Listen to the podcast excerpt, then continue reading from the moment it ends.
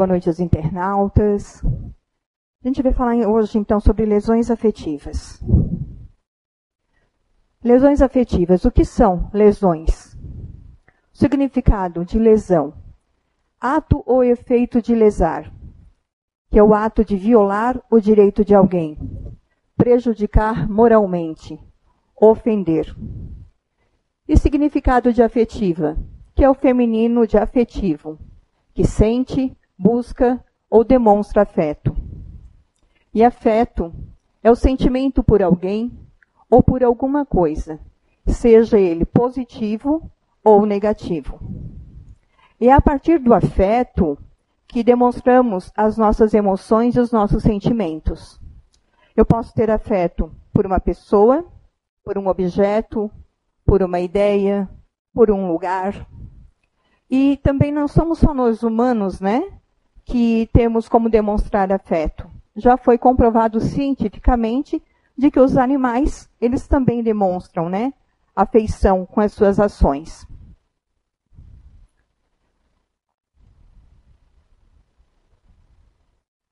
Está na moda dizer tenho responsabilidade, tenha responsabilidade afetiva com o outro. O que, que significa? Que nós não devemos brincar com os sentimentos dos outros que a gente não tem que fazer para o outro o que a gente não quer que faça com a gente. Porque nada nos machuca mais do que as lesões afetivas, as feridas que ficam na alma. Algumas são leves, cicatrizam mais rápido, e outras são mais profundas e demoram para cicatrizar. Como um machucado na nossa pele. Quanto mais profundo, mais tempo ele vai demorar para sarar, ele vai demorar para ficar bom, né? Para cicatrizar. Mais do que a dor física, a falta de amor, a traição, a ausência de determinadas pessoas ou ainda as palavras faladas na hora errada são capazes de nos ferir mais do que a dor da carne. É, quando a gente muitas vezes diz, né, que dói a alma, que dói o coração. E esse desrespeito que existe uns pelos outros, que nós chamamos de lesão afetiva, tem causado no mundo homicídios, suicídios, abortos, entre vários outros é, desequilíbrios emocionais. E a lesão afetiva, segundo a questão do Espiritismo. No livro dos Espíritos, na questão 785, pergunta: qual o maior obstáculo ao progresso? E a resposta é o orgulho e o egoísmo. Refiro-me ao progresso moral, porquanto o intelectual se efetua sempre. A partir daqui, eu gostaria de dizer para vocês que, quando eu recebi esse tema, eu fui procurar, eu fui pesquisar, né, a respeito dele, e tudo que eu encontrei foi traição. Só o que eu encontrei foi traição. Homem, mulher, um trai o outro. Só que eu não queria trazer mais uma palestra igual ao que já tem. Mesmo porque eu, na minha opinião, a lesão afetiva não é só casal. Ela vai muito, mas muito além disso. Então, muitos de nós não temos uma relação saudável com o próprio mundo emocional. Já começa aí. Especialmente no que se refere aos sentimentos ruins, como a tristeza, a raiva, a inveja, o ciúme, a vergonha, o medo. São aqueles que nos fazem se sentir frágil, aqueles que nos abalam aonde muitas vezes a gente fica sem chão. E a nossa sociedade atual, ela vem de uma ideia de felicidade, mais ou menos assim, né? Tudo é lindo, tudo é maravilhoso. Será? É uma falsa ilusão de que aquela pessoa que a gente vê muitas vezes sempre sorrindo, o mundo dela é perfeito. Aquela pessoa que nós olhamos e achamos que ela não tem problema nenhum porque ela está sempre calma. Mas nós não sabemos o íntimo dela como está.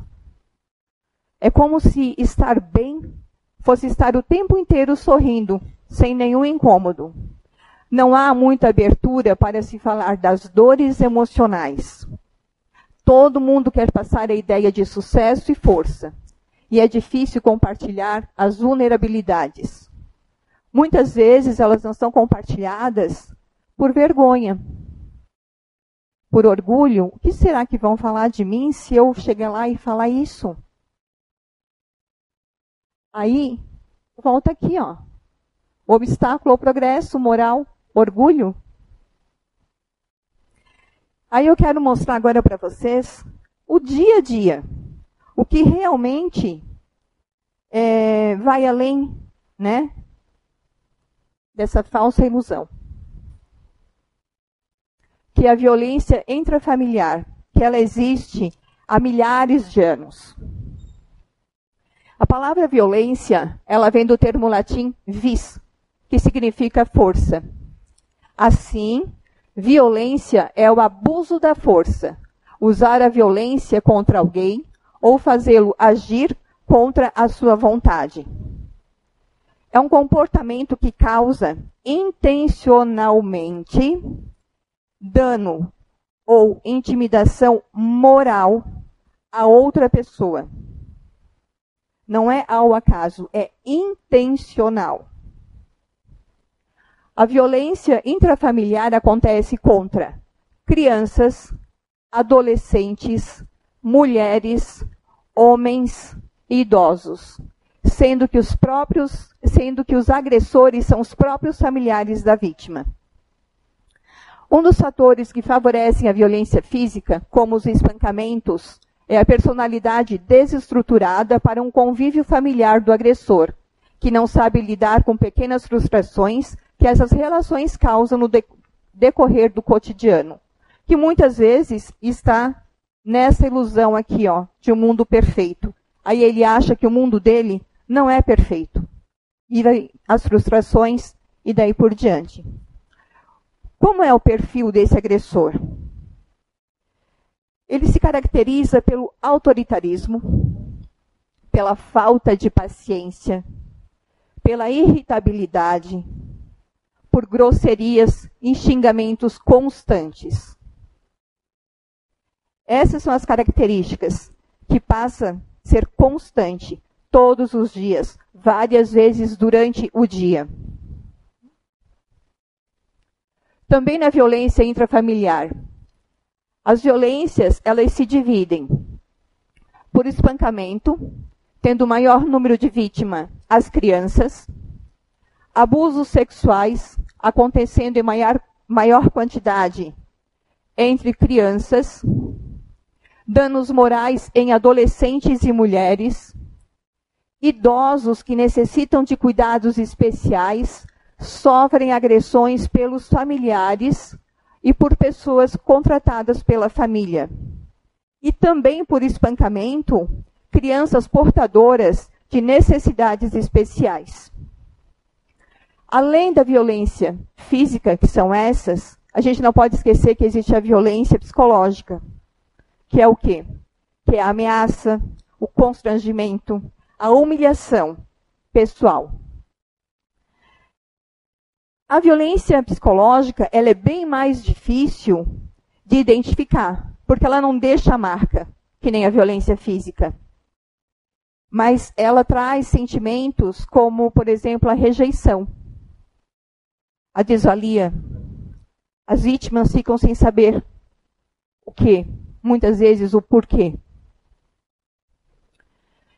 E esses fatores, eles podem desencadear problemas de saúde, pesadelos, ansiedade, culpa, desamparo, pânico, irritabilidade, tristeza. Quantas vezes que a gente ouve, por exemplo, os idosos que diz que se sentem desamparados? Quantas vezes que você vê uma criança que muitas vezes você vai, às vezes, chegar para fazer um carinho, a criança se retrai. Quantas vezes nós, uma criança, idoso, tem problema de saúde e nenhum médico descobre o que é? Porque ele vem da emoção. No livro dos Espíritos, a questão 775 pergunta: qual seria para a sociedade o resultado do relaxamento dos laços de família? E a resposta é uma recrudescência do egoísmo. O que, é recrudescência? É o aumento, a intensidade, ou então seria um aumento do nosso egoísmo. Existe também a violência contra a mulher, que vai desde o assédio moral até o homicídio. Esses crimes são a maior maneira de violar os direitos humanos da mulher, a sua integridade física, psicológica e moral. A violência contra a mulher normalmente não é realizada em público, principalmente porque ela é cometida por pessoas que a mulher conhece, como muitas vezes parentes, conhecidos, amigos, cônjuges, ou pessoas com quem ela se relaciona, às vezes no trabalho. Aqui eu peguei algumas imagens que eu achei interessante. Aqui, a Carmen, ela não conseguiu escapar do mau humor do marido. O pior é que ele mandou o maior buquê para se desculpar. A Marina havia deixado de lado as pancadas que o marido lhe dava durante 20 anos. Foram 20 anos recebendo rosas como pedidos de desculpa. E a Valentina, quando deixou seu ex, ele a espancou. E para tentar reconquistá-la, ele enviou as suas flores favoritas, camélias. Será realmente que as flores servem como um pedido de desculpa? Um presente serve como um pedido de desculpa? Porque existem vários tipos de violência contra a mulher.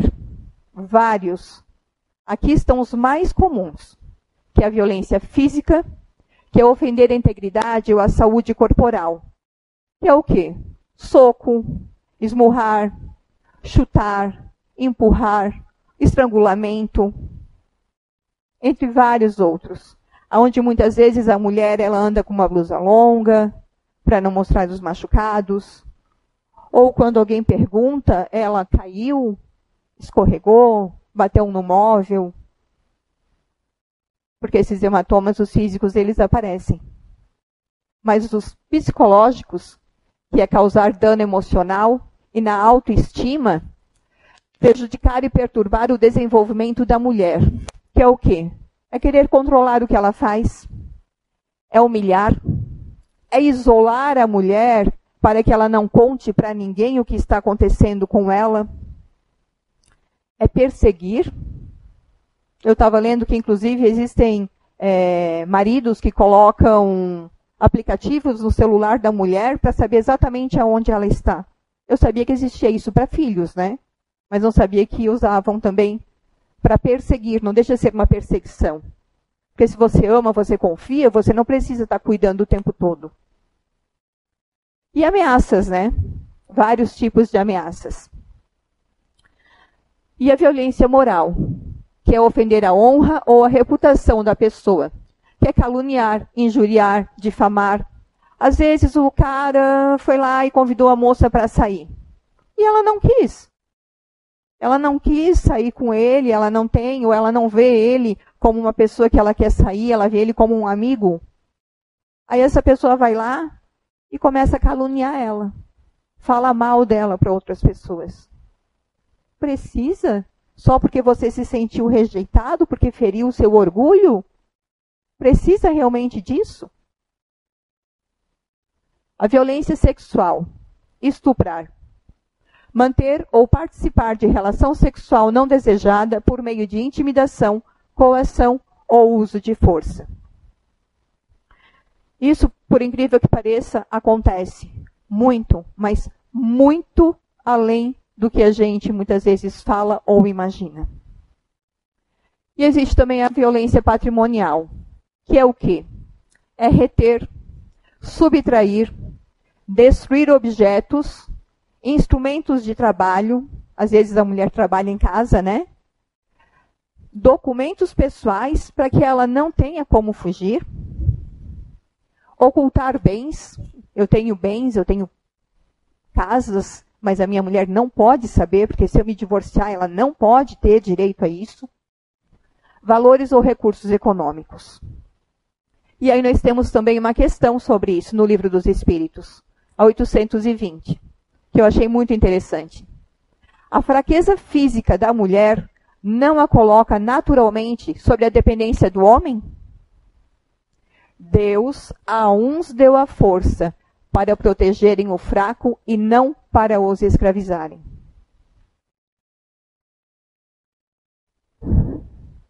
Então, nos deu a força para proteção, nos deu a força para proteger, e não para simplesmente ser usada como um boneco, um bibelô, alguém para mostrar ou para satisfazer a vaidade, o orgulho, os desejos. A mulher é tão ser humano quanto o homem. Só que agora a gente vai ver o outro lado. A gente vai ver a violência contra os homens, que se chama masculinidade tóxica. Alguém já ouviu falar? Eu não tinha ainda. Eu não tinha ouvido falar sobre isso. E há o mal que vem lá, mas muito, mas muito lá de trás. Que a masculinidade tóxica é um conjunto de regras estabelecidas social, estabelecido social e culturalmente que determinam comportamentos específicos esperados de indivíduos do sexo masculino. Por exemplo, quem já não ouviu ou quem já não falou é, coisa de homem. Ah, homem é assim mesmo. Ou aquele, ah, esse é homem de verdade. A masculinidade tóxica é tudo aquilo que dizem que você deve fazer ou ser simplesmente porque é homem. Está enraizada na nossa sociedade, na nossa cultura, como sendo normais.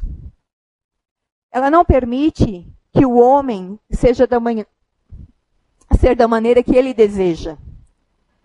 Mas sim, ela espera dele a questão cultural, a questão social. Muitas vezes, nós, as mulheres, temos atitudes que levam ao, ao preconceito, ao reforço da cultura machista. A gente reclama muitas vezes, ai, homem é tudo machista. Mas as nossas atitudes que reforçam essa questão do homem machista. Ali na frente a gente vai ver algumas figuras que vão, vai demonstrar isso. E muitas vezes não vemos problemas em imposições como essas, mas a verdade é que elas vêm limitando os homens de serem o que eles são antes de tudo: humanos. Homem chora, homem é fraco, o homem é sensível. Sim, como a mulher. Não existe nenhuma pesquisa, não existe nada, nada que possa mostrar que na nossa genética nós não tenhamos sentimentos e emoções. Faz parte de nós, seres humanos, termos sentimentos e termos as emoções.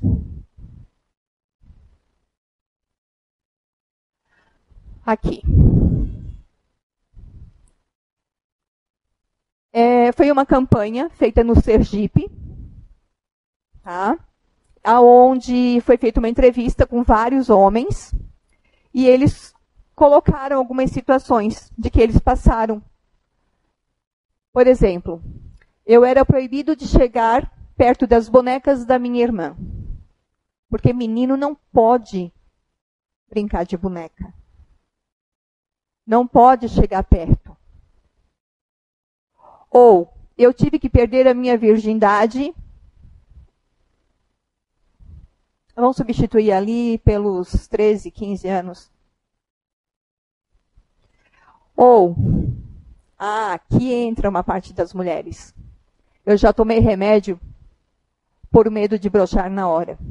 Porque se acontecer isso, o que, que a mulher vai falar?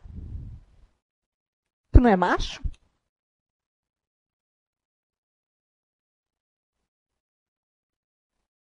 Nós estamos ajudando a afirmar isso. Já fui chamado por não querer ficar com uma garota. Qual o problema de não querer ficar com uma garota? Cada vez que sai para uma balada para algum lugar tem que ficar com uma pessoa? Para quê? Só para dizer que ficou? Não há necessidade. Se você sai, você vai sair para se divertir com seus amigos, com as pessoas. Você não tem que mostrar para os outros que você tem que ficar com alguém. Essa aqui ficou bem fraquinha, né? Mas diz assim: Eu tomei uma surra quando cheguei em casa usando brinco. E a última: Eu não me sinto à vontade para abraçar e beijar os meus amigos. Tudo por quê? Porque são frases, estereótipos tóxicos. Por exemplo, as frases tóxicas, né? Que muitas vezes, eu vou ser bem sincera, eu já falei, tá? Porque eu não fazia ideia de que existia essa questão e de que muitas vezes os nossos comportamentos ajudam a fortalecer o que nós criticamos e achamos errado. Por exemplo, homem não chora, homem não pode usar rosa, seja o garanhão, brincar de boneca é coisa de menina, homem não faz serviço doméstico, macho de verdade não vai no médico homem que manda dentro de casa, e o que não acha em casa, o homem procura na rua. Isso é pouca vergonha na cara, me desculpa. Estereótipos tóxicos. Não falar sobre os sentimentos, porque isso não é coisa de homem. Desprezar comportamentos que sejam sinal de fragilidade vindo de outros homens. Aquela frase: se fosse homem, não tinha feito. Ou ainda, mostrar coragem a qualquer custo. Vai lá se tu é homem. Ter a necessidade de status e poder. É o homem que manda aqui. Ele é o dono da casa. Ele tem que suprir. Ele tem que alimentar. Fazer uso abusivo de bebidas alcoólicas. Porque bebe feito homem.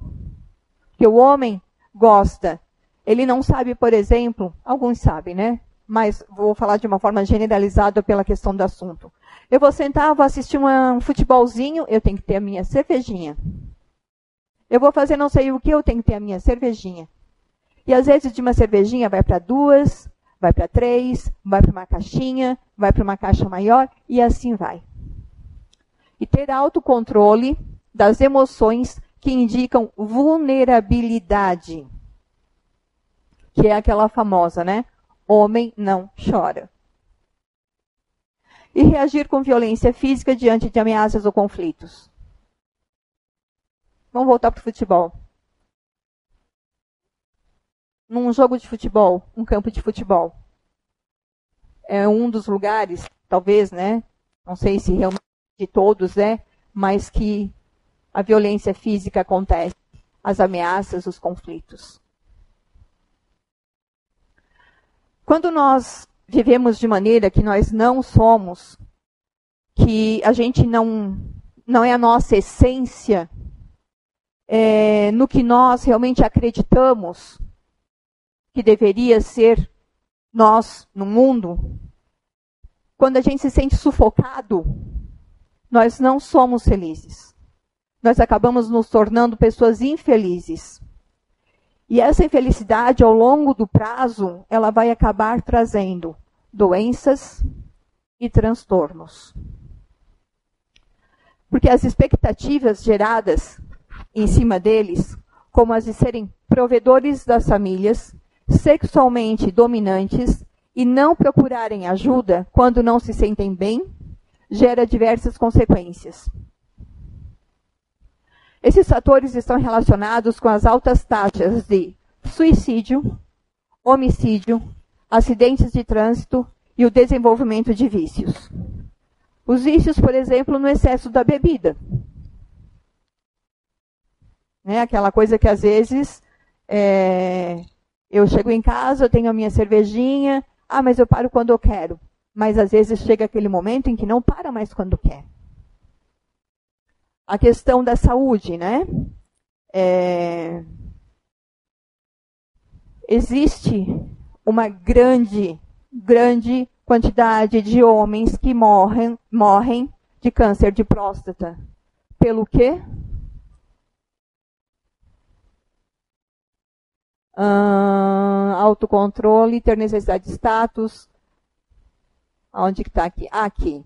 Macho de verdade não vai ao médico. Aí o macho de verdade morre de câncer ou de outra doença. Porque ir ao médico é feio? Por quê? A medicina não veio para isso? Para ajudar? Para auxiliar?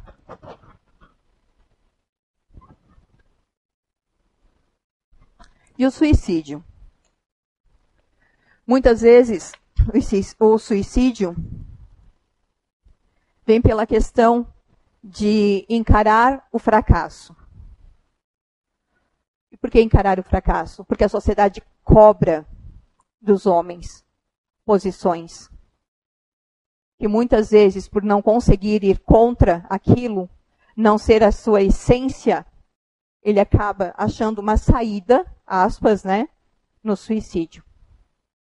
Existe um documentário, para quem quer saber um pouco mais sobre essa questão da masculinidade tóxica, que são casos reais, são entrevistas. Eu não sei se tem na Netflix ou em outro, mas se pesquisar vai encontrar. Que o nome é A Máscara que Você Vive. Ah, é bem interessante. E agora a gente vai falar sobre um outro tipo de violência, que é o relacionamento abusivo, o relacionamento tóxico.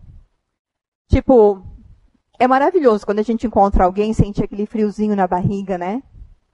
É, encontrar o amor da vida, sonhar, né? O sonho de toda mulher é viver feliz, é ter uma pessoa do lado.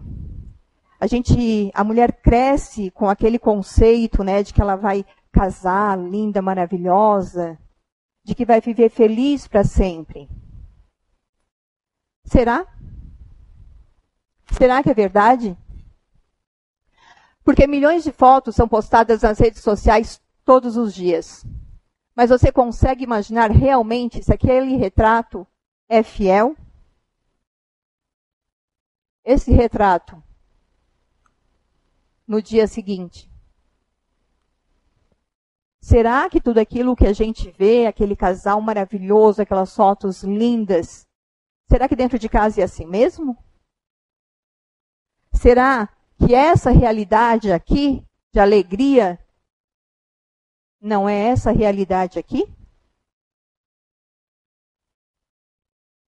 Muitas vezes estamos tão apaixonados que não percebemos o quanto estamos sofrendo nas mãos da pessoa. Estamos tão iludidos que nos submetemos a essa situação. Porque, diferente do abuso físico e sexual, Existe uma sutileza no abuso emocional, porque envolve atitudes vistas como atenciosas. E muitas vezes essa atenção gera uma espécie de dependência emocional, aonde a pessoa precisa cada vez mais da outra. O relacionamento abusivo é aquele onde predomina o excesso de poder sobre o outro. Estar em um relacionamento abusivo não quer dizer necessariamente apanhar, pois existe a agressão psicológica e a moral. É quando uma das pessoas da relação se sente abusada, inferior, culpada ou maltratada, humilhada, e muitas vezes a vítima acaba culpando a si mesma pela agressão. Ao invés de amor, numa relação assim, o que predomina é o medo.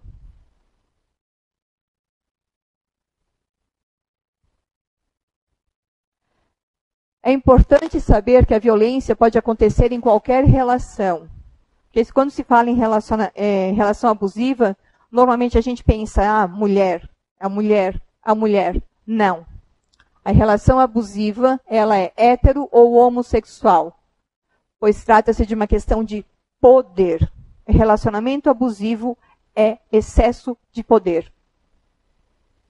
Os principais indicativos de uma pessoa abusiva são ciúme e possessividade exagerados, controle sobre as decisões e ações do parceiro, querer isolar o parceiro até mesmo do convívio com amigos e familiares, ser violento verbalmente e ou fisicamente, e pressionar ou obrigar o parceiro a ter relações sexuais.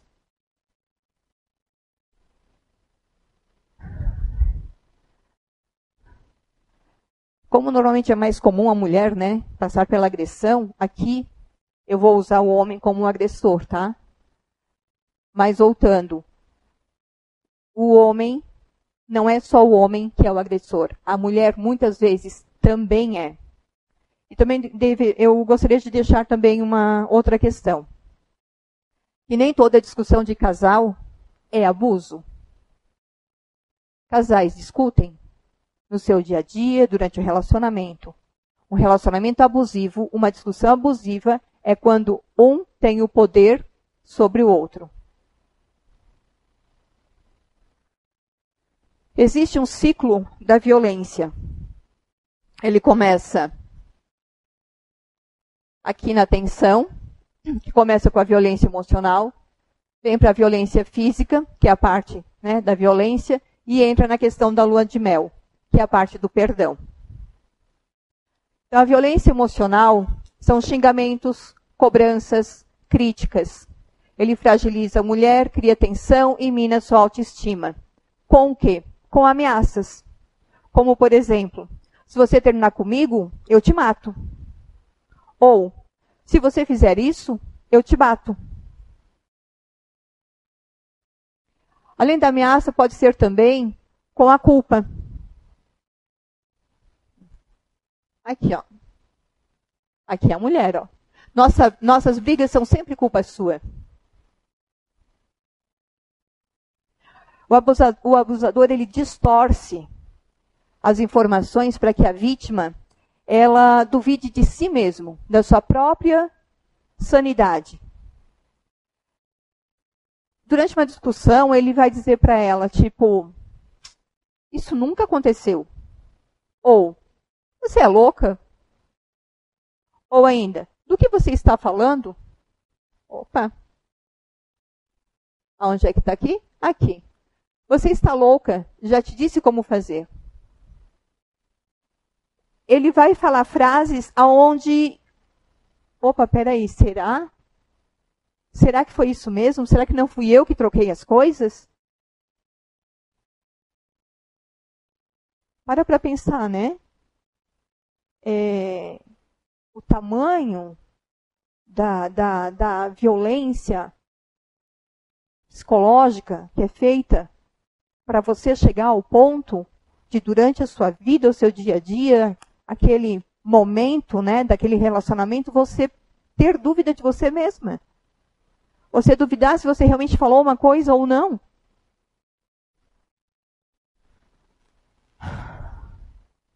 Aí saindo da violência emocional, que é a parte da tensão, aonde tudo começa a esquentar, né? Aí vem a parte da violência, a violência física, que é o que fragiliza emocionalmente, que vem as agressões, os tapas, os socos, as muitas vezes queimaduras, né? Queimadas de cigarro, apertões, beliscão, empurrão. Lá na frente que a gente viu da mulher é, a questão do enforcamento, muitas mulheres fazem isso também com os homens. Jogar objetos nos outros, né? às vezes não tem tanta força, mas jogar o objeto. Chega a perda da identidade, porque aqui ela já ficou em dúvida com ela mesma. Então aqui, junto com a violência, ela se despersonaliza. Ela fica em dúvida da personalidade dela, da pessoa, da identidade dela. Isso, juntando as duas coisas, causa uma exaustão física e emocional muito grande. Mas aí vem a fase da lua de mel, que é onde o abusador vai pedir perdão, que é o pedido de desculpas, lá com as flores, né? Ou um presente, enfim, com diversas justificativas, que às vezes estava estressado no trabalho, que não sei quem incomodou.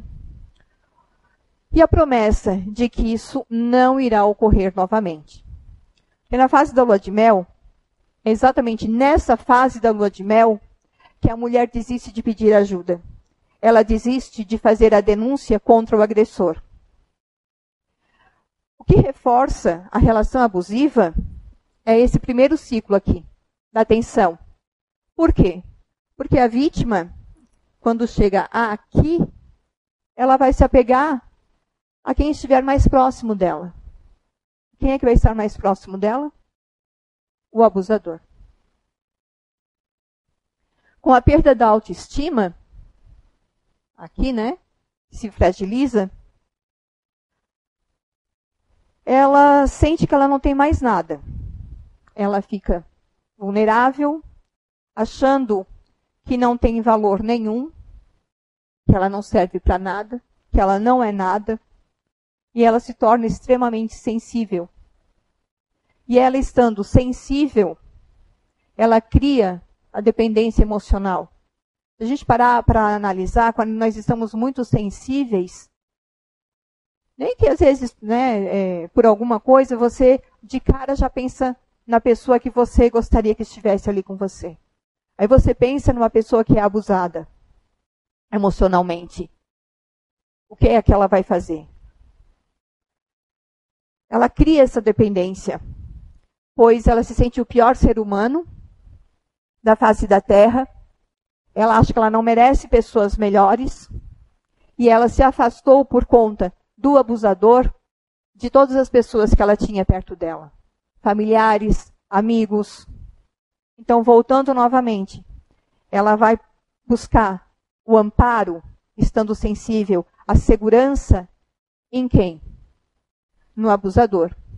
Então, se eu estou aqui, que eu preciso de alguém perto de mim, mas durante essa fase aqui eu fui afastada de todos, eu vivo isso aqui. E o relacionamento abusivo ele é tão é, é, perigoso porque ele causa, vai causando danos graduais. Não é assim, ah, uma semana, um mês, um ano, a pessoa. Não. Às vezes, durante bom tempo, é que as coisas vão acontecendo. Porque muitas vezes a gente tem aquele pensamento assim, né? Ah, vai mudar, vou dar mais uma chance. Ah, não. Ah, ele mudou um pouquinho, ó. Ela já mudou um pouquinho. Vou esperar mais um pouco. E assim vai, gradativamente até que acaba se tornando nisso aqui. E até que muitas vezes, né, passa um ciclo, passa outro, a pessoa perde a vontade de, de lutar, a pessoa perde a vontade de viver. Existe um filme, quando eu estava fazendo essa parte, um filme que eu me lembrei que eu assisti já há muito tempo atrás, que o nome é Garçonete.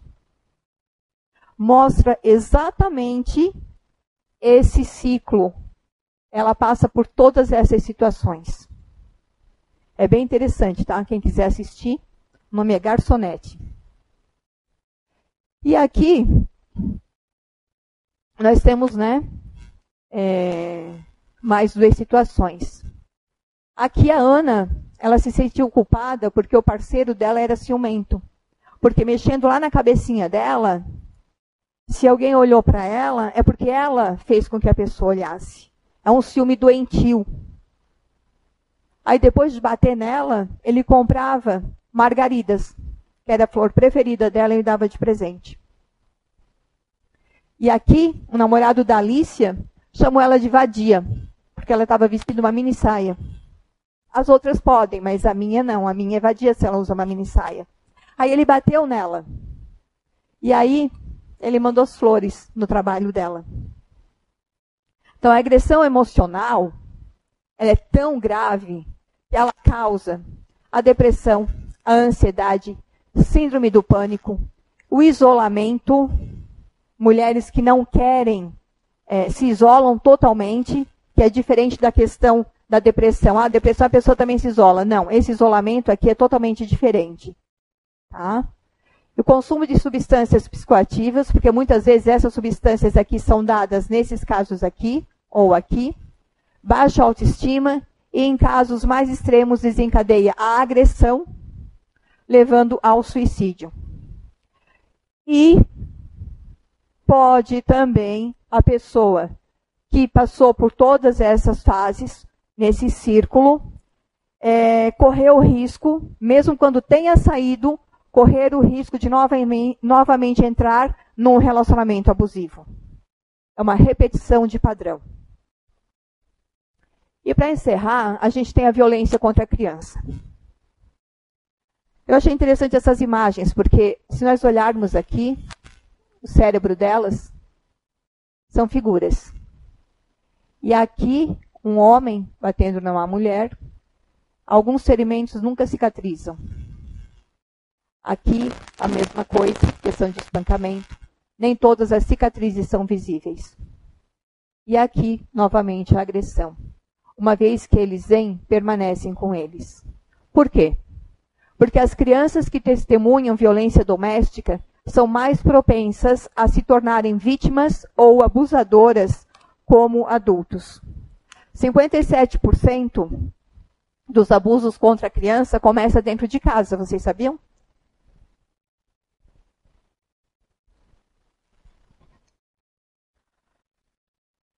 percentual de abuso, agora nesta época, aumentou muito.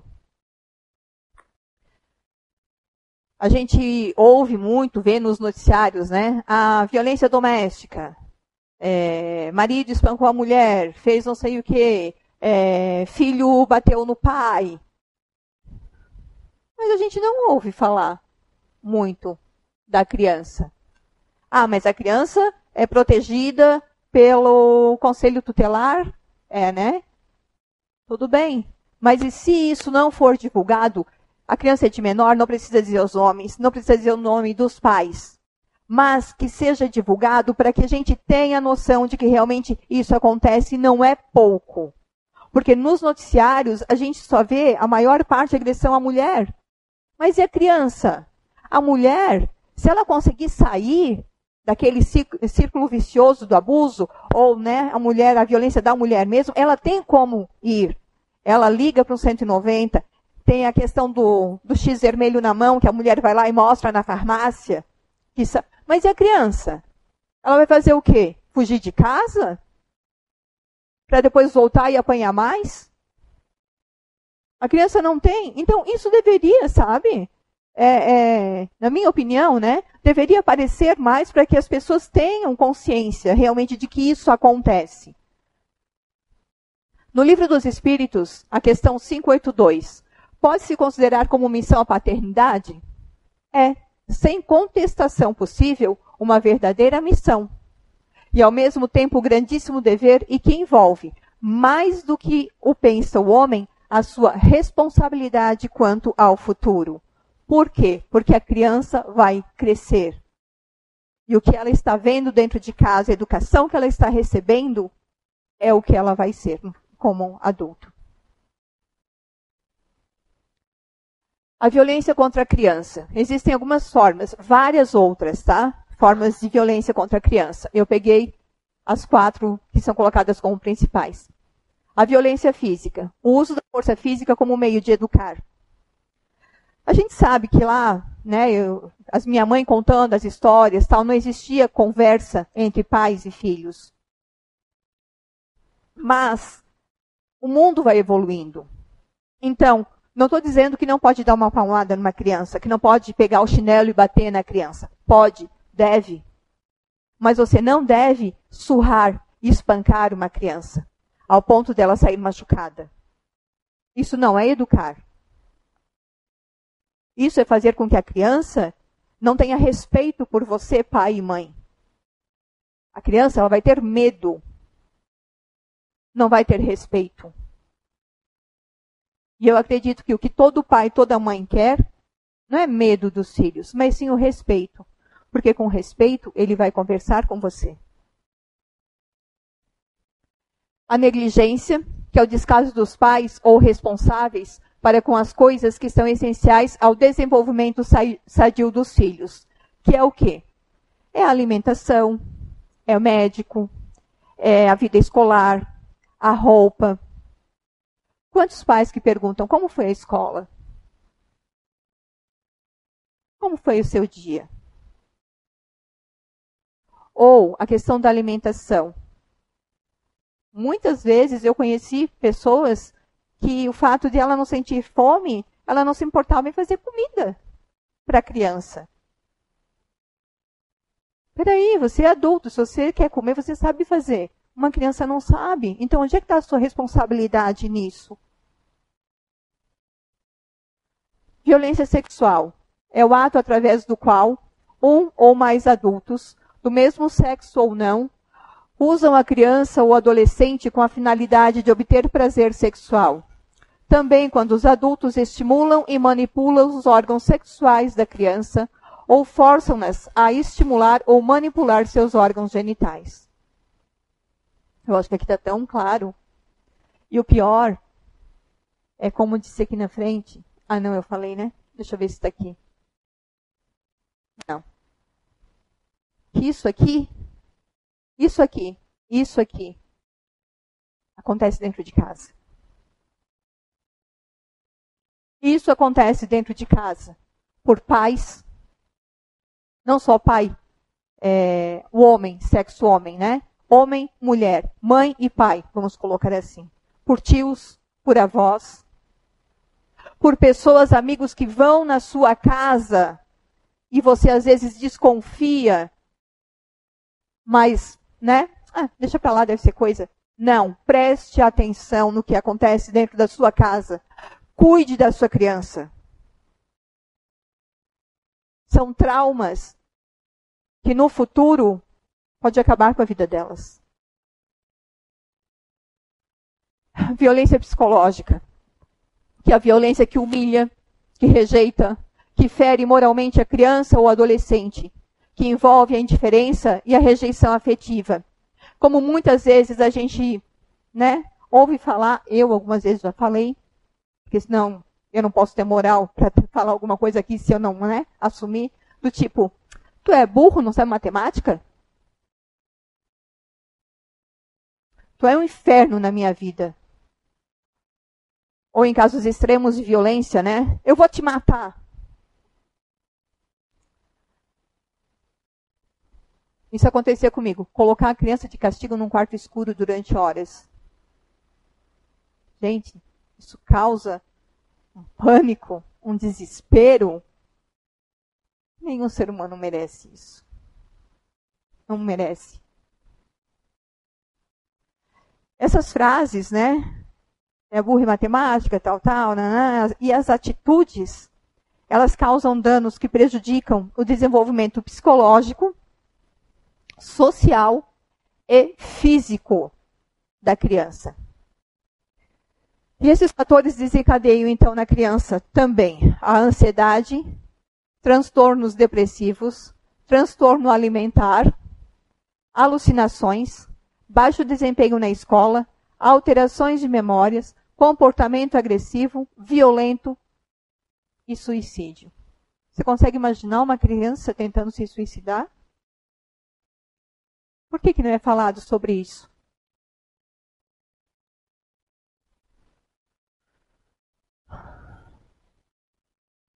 O que, que tudo isso que eu falei tem a ver com lesão afetiva?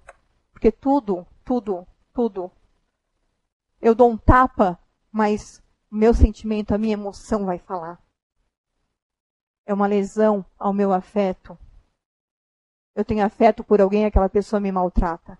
Ela está lesando o meu amor, o meu afeto. Então, os relacionamentos, eu achei muito interessante essa frase que eu encontrei ontem. Os relacionamentos nunca morrem de morte natural. Eles são assassinados por mentiras, enganos, desrespeito, egoísmo, ciúmes, inseguranças ou mau caráter. Nós somos muito melhores que isso. Nós estamos aqui para evoluir, para sermos seres humanos melhores. Nós estamos aqui encarnados para tendo uma nova chance de deixar aquela pessoa das outras encarnações que talvez fez algum tipo dessas violências mais atrozes, ir embora. Nós estamos aqui para evoluir. Nós temos o amparo da espiritualidade dos nossos anjos guardiões. Ah, eu não consigo. Pede ajuda. Você não quer pedir ajuda para uma pessoa? Porque às vezes por medo, por vergonha, mas peça ajuda ao seu anjo da guarda. Peça amparo, peça auxílio que ele vai dar um jeito de prover que algo aconteça, para que às vezes outra pessoa acabe, oh, mas será que ela está roxa por quê? Nós somos muito melhores do que isso. Nós somos muito melhores do que acabar com as emoções, de acabar com os sonhos, de acabar com o amor que as pessoas têm por nós ou nós destruindo o amor que as pessoas têm. Se por um lado as lesões afetivas nos marcam profundamente, os afetos têm o poder de nos curar de todo o mal vivenciado um dia. Um abraço. Agora a gente não pode abraçar, né? Época de Covid a gente não abraça, a gente abraça quem está dentro da nossa casa, né? É, uma palavra, uma ligação, um oi só para saber como está, um pensamento de vibração. Você não pode estar lá com aquela pessoa, mas sabe que talvez ela esteja passando por necessidade, por um desespero. Ore por ela. Emita bons, boas vibrações, bons fluidos para essa pessoa. Já foi comprovado de que o amor que é emitido, a boa vibração que é emitida, muitas vezes, uma pessoa que está em desespero, ela consegue acalmar um pouco. Isso a gente ouve muitas pessoas falando. E aí, para encerrar, eu queria ler um, só um trechinho, né? Do capítulo 11 do Evangelho, que é amar o próximo como a si mesmo. Que diz assim: amar o próximo como a si mesmo, fazer pelos outros o que queremos que os outros façam por nós. É a expressão mais completa da caridade, pois ela resume todos os deveres para com o próximo. Não se pode ter guia mais seguro, neste caso, do que tomando por medida aquilo que desejamos para nós mesmos. Muito obrigada. Que tenham um boa uma boa continuidade né, de semana, que realmente possa refletir sobre as violências que existem no mundo.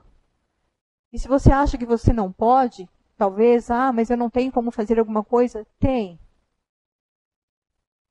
Ore. A oração, as energias, nosso planeta está precisando muito de boas vibrações, está precisando muito de oração.